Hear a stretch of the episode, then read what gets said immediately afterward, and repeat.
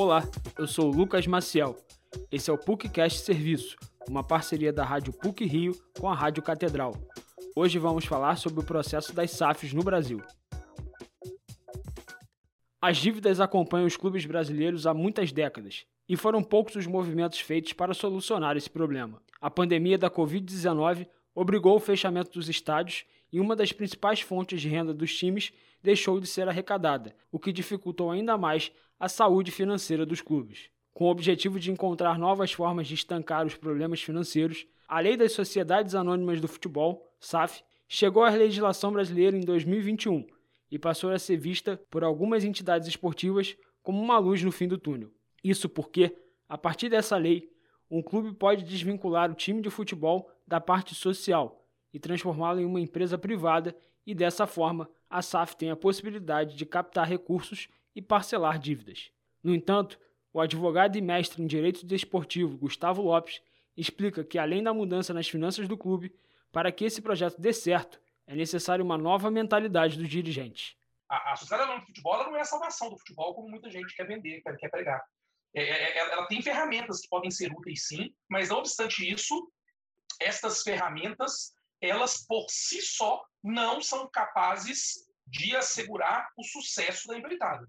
Um grande ponto negativo é que a, quando o clube opta por ter o seu futebol gerido por uma SAF, por uma sociedade de futebol, ele passa a estar sujeito é, à possibilidade de falência. O artigo 9 da lei tira a obrigação das SAFs de pagarem as dívidas contraídas pelos clubes associativos, mesmo aquelas relacionadas ao departamento de futebol. Essa previsão torna-se fundamental para os investidores definirem se compram ou não um clube no Brasil. Apesar disso, no final de setembro, a Justiça do Trabalho do Rio de Janeiro condenou o Botafogo SAF a pagar 50 mil reais a Fábio Diniz Pereira, ex-dirigente de Remo do Alvinegro, pelo não pagamento das verbas rescisórias. Para o advogado e subprocurador-geral do Superior Tribunal de Justiça Desportiva do Futebol, João Marcos Guimarães, a SAF, de maneira geral, não responde em relação aos débitos do clube associativo acho que a SAF, na verdade, ela tem uma responsabilidade muito bem definida pela lei. A SAF ela não responde em relação aos, aos débitos do clube associativo, salvo ser alguma obrigação que seja inerente ao seu contrato social e que não tenha sido transferida para a SAF. Eu faço a seguinte distinção. Quando a lei da SAF ela trouxe é, aquelas possibilidades de cisão, do clube associativo é como se ela cindisse o departamento de futebol, de modo que as dívidas anteriores, mesmo aquelas provenientes do departamento de futebol, elas ficam no guarda-chuva da entidade associativa. A legislação limita a 90% a fatia do departamento de futebol da associação, que pode ser negociado para se transformar em SAF. O único clube brasileiro a optar, até o momento, pelo percentual máximo foi o Cruzeiro. Vasco e Botafogo venderam, respectivamente, 70% e 80% do departamento de futebol.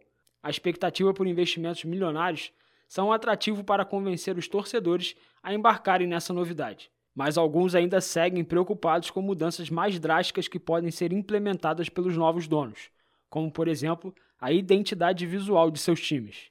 O mestre em Direito Desportivo Gustavo Lopes tranquiliza os torcedores e avisa que a lei veda qualquer alteração nos escudos e cores das equipes pelos gestores da SAF. Você tem um clube, o clube cria a sociedade anônima de futebol. Quando ele cria, ele tem 100% das ações dessa, dessa sociedade anônima. Como sociedade anônima, ele comercializa esse, esses percentuais. Né? Eu entendo que o clube originário só pode comercializar até 90%. Porque 10% das ações tem que ser ações ordinárias da classe A. Esses 10% de ações ordinárias de classe A, necessário e obrigatoriamente, tem que pertencer ao clube. Por quê? porque a lei dá a esses 10% algumas prerrogativas, como alteração do nome, alteração das cores, alteração de endereço. Até o momento, três clubes brasileiros optaram pelo modelo empresarial: Cruzeiro, Botafogo e, mais recentemente, o Vasco. Ainda que em diferentes estágios, é possível avaliar como caminha cada projeto. Para Gustavo Lopes, o clube mineiro foi o que conseguiu melhores resultados esportivos depois da transformação em SAF, mesmo que a implementação tenha sido conturbada. Em contrapartida, João Marcos Guimarães é cauteloso ao escolher um projeto que deu certo no país. Eu diria a você que a gente precisa aguardar um pouco ainda o decurso desse prazo para ver como é que será o saneamento das dívidas dos clubes. Eu digo dívida dos clubes associativos que passam a ser de responsabilidade da FAP naquela proporção. 20% do que ela arrecada com os dividendos, ela transfere para o pagamento dos credores e o que ela arrecada também com propriedade intelectual, de símbolo, marca, aluguel de estádio, ela também se vale dessas receitas né, para o pagamento das Então, enquanto perdurar ainda havendo a prorrogação do regime de centralização de execuções, vamos dizer assim que a SAF tem uma blindagem por 10 anos.